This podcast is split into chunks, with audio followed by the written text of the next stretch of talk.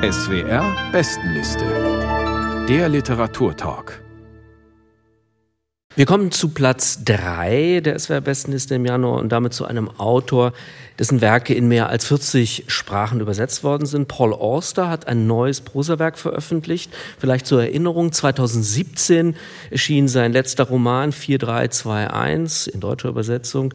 Das aktuelle Buch trägt den Nachnamen der Hauptfigur im Titel, nämlich Baumgartner. Jörg Margenau, wer ist das und in welcher Situation befindet sich der Mann? Baumgartner ist ein 71 Jahre alter emeritierter Phänomenologe, der äh, weiterhin schreibt und publiziert und der uns an einem ganz zufälligen Vormittag erstmal vorgeführt wird, an dem er seine Schwester anrufen möchte und Eier kochen möchte und ein Buch von Kierkegaard aus der Küche im Erdgeschoss nach oben holen. Das sind die drei Dinge, die er vorhat und alle drei Dinge ereignen sich nicht, weil was dazwischen kommt. Weil immer was dazwischen kommt, nämlich der Zähler, der Stromableser und alles geht durcheinander und der Topf ist heiß und der verbrennt sich die Hände und er stürzt die Treppe runter und so weiter. Zufall, Zufall, Zufall, wie das bei Paul Auster immer gerne ist. Der Zufall, der alles, was geplant war, aushebelt. Und der Eiertopf hat dann insofern seine doch romanbegründende Bedeutung, weil er daran erinnert, dass er 50 Jahre zuvor in einem Second-Hand-Laden in New York gekauft wurde und er dort seine Frau und große Lebensliebe Anna kennengelernt hat, die zehn Jahre zuvor bei einem Badeunfall auf tragische Weise ums Leben kam. Wir erleben also einen alten Mann, der ist so ein bisschen tüdelig in seiner Alters ja, dement ist zu viel gesagt, aber so ein bisschen seltsam ist er. Und er trauert. Und er ist ein großer Liebender, der über den Verlust dieser Frau nicht hinwegkommt.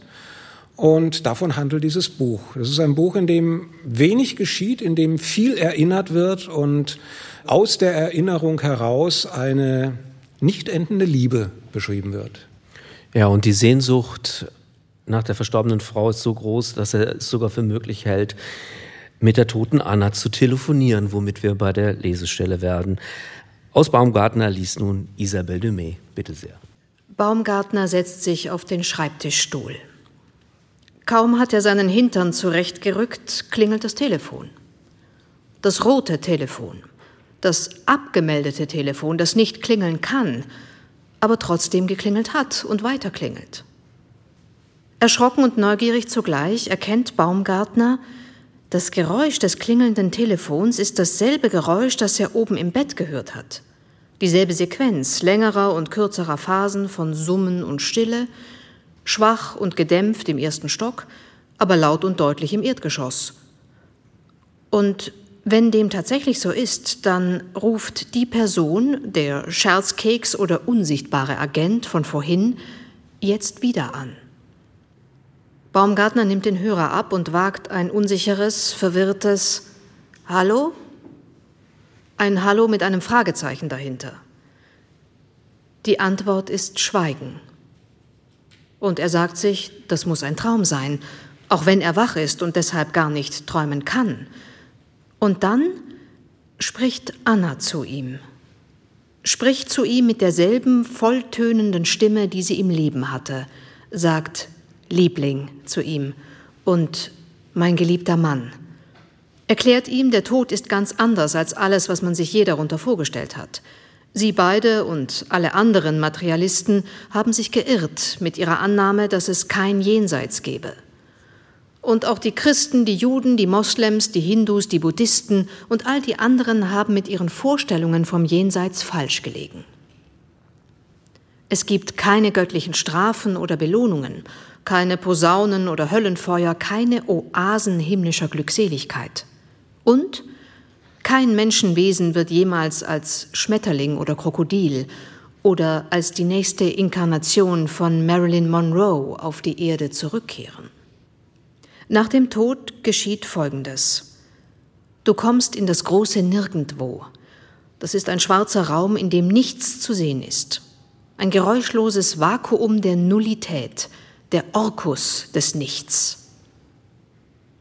Kontakt zu anderen Toten gibt es nicht. Kein Gesandter erscheint von hoch oben oder tief unten und erklärt dir, wie es weitergeht.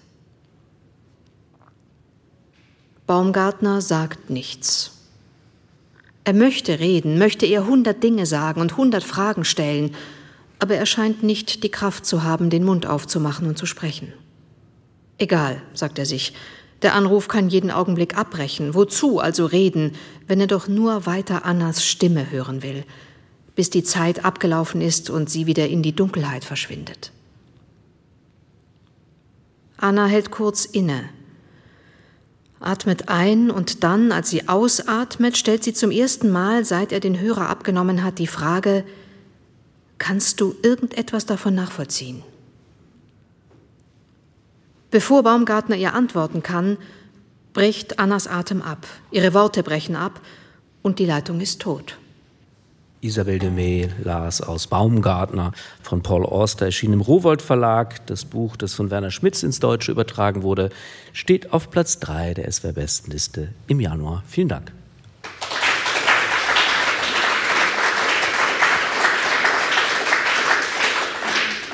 Beate Tröger, wir haben jetzt schon einiges über den Titelhelden erfahren. Wie wird denn nun die verstorbene Frau Anna dargestellt und auf welche Weise wird sie bzw. ihr Schaffen, das ist ja nicht ganz unwichtig für diesen Roman, auch über ihren Tod hinaus das Leben von Baumgartner bestimmen?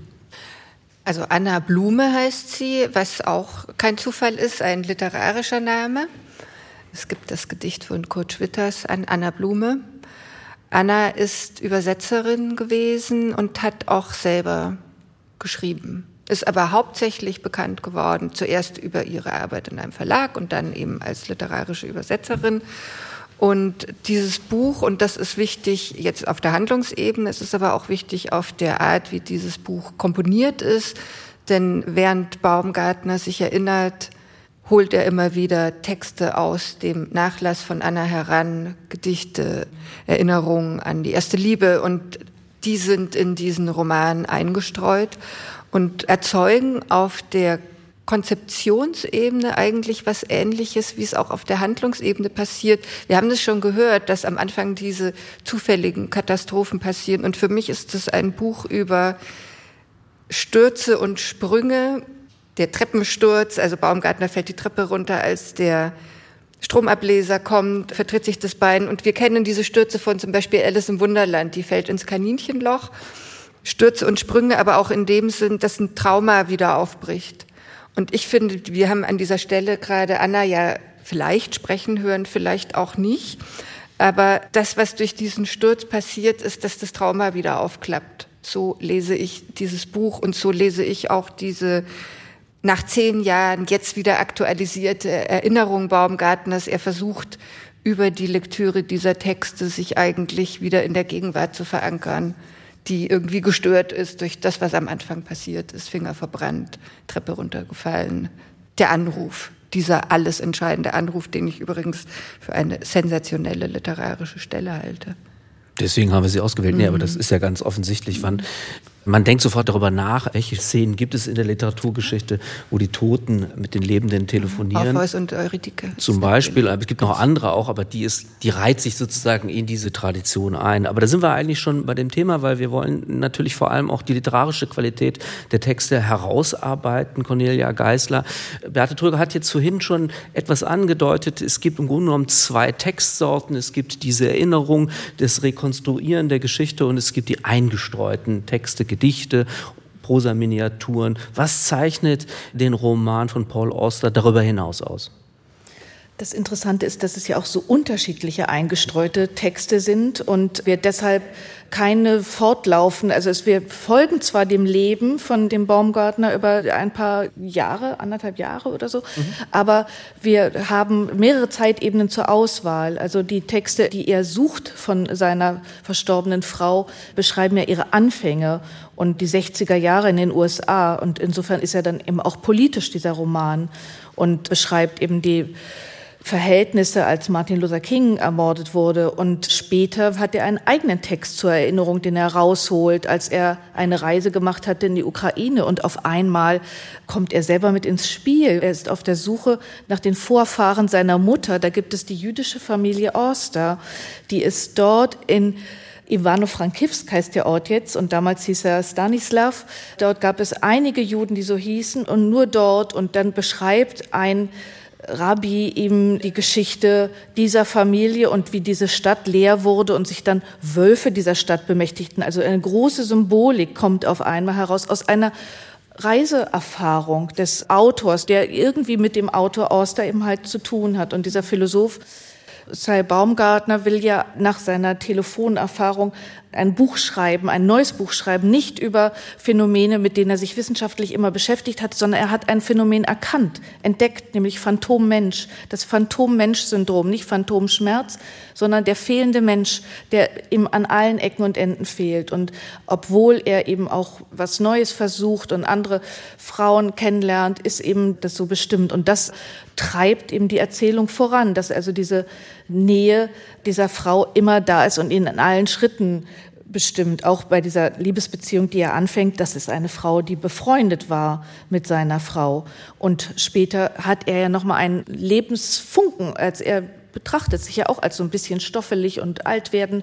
Und sein neues Projekt ist das ganze Werk seiner verstorbenen Frau zu sichten. Also es ist ein Buch auch über Literatur. Wie geht man mit einem Nachlass um? Die Frau war Übersetzerin und hatte nur Übersetzung publiziert und hat für sich geschrieben. Und es ist ein großes Werk, was da liegt. Was bedeutet Literatur fürs Leben? Darum geht es dann auch. Es gab ja einige Rezensenten, die dem Buch mangelnde Stringenz vorgeworfen haben und kritisierten, dass der Autor auf engem Raum zu viel wolle. Jörg Margenau, wie sehen Sie das? Kann ich ein bisschen nachvollziehen. Mir ging es so, dass ich ein bisschen den, den Spannungsbogen vermisste dann beim längeren Lesen oder das Gefühl hatte, das erste Kapitel ist eigentlich das Beste das zweite Kapitel ist das zweitbeste und dann nimmt es so ein bisschen ab nach hinten und ganz am Schluss plätschert das Buch dann so aus. Da kommt dann die junge Frau, die erwartet wird und dann ein Autounfall und irgendwie hatte ich das Gefühl, er weiß selber nicht so richtig, wie er das beenden soll. Das ist aber jetzt so Gemäkel am Rande eher, weil es doch in der Konstruktion und in der Darstellung dieses alten Mannes, dessen Leben zu Ende geht oder der damit rechnen muss und der immer wenn er aufbricht in die Zukunft, wieder in der Vergangenheit landet. Das ist ja die Motive, dass die Frau, die er heiraten möchte, die Freundin der toten Frau war, dass die junge Frau ihn an die Tochter erinnert, die sie nie hatten, aber die sie gerne gehabt hätten. Also alles, was nach vorne führen könnte, führt zurück in die Vergangenheit. Das ist konsequent gemacht, aber es ist vielleicht auch ein bisschen das Problem dieses Buches, dass es dadurch so was Verharrendes hat und nicht mehr wirklich vorankommt ab einem gewissen Punkt.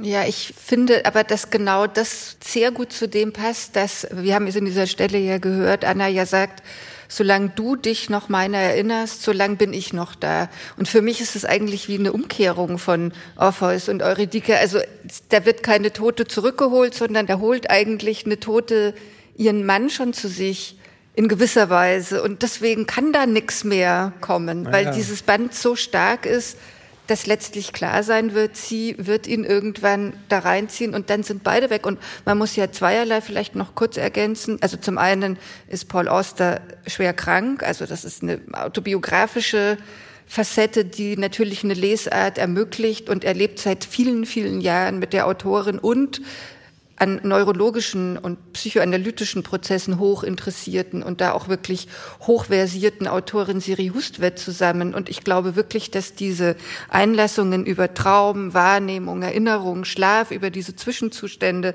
letztlich auch ein Produkt aus dieser Beziehung sind, eines intellektuellen Paares, das Literatur sich zum Lebensinhalt gemacht hat und zwar gemeinsam. Das, das ist wird ja auch, auch immer wieder betont. interessant, wie er das spiegelt alles, mhm. also wie er im Prinzip die Rollen tauscht. Er ist der Überlebende im Buch, wird aber vielleicht der sein, der von ihr betrauert wird. Und viele kleine Motive, die auch so hin und her geschoben werden, dass er immer Schreibmaschine schreibt. Im Buch ist es sie, die immer Schreibmaschine geschrieben hat. Solche Dinge, ja, dass das Gespielt wird mit biografischem Material, auch die Familienherkunft der Familie Orso, die damit reingebaut wird, aber immer gedreht, nie eins zu eins. Und das hat mir dann doch auch sehr gut gefallen, wie er das macht. Also es ist im Vergleich jetzt zu Knausgard kein autofiktionaler Roman, obwohl sehr viel Biografisches drin ist. Ja, und das Verständigungsmittel zwischen den beiden ist Literatur. Also sie ist nicht mehr da, aber sie verständigen sich über ihre Texte. Und das ist eben auch das Wunderbare an diesem Buch, dass es eben über Literatur so viel erzählt, welche Möglichkeiten man hat durch Schreiben. Baumgartner von Paul Auster in der Übersetzung von Werner Schmitz erschien im Rowold Verlag Platz 3 der SWR-Bestenliste im Januar. Vielen Dank.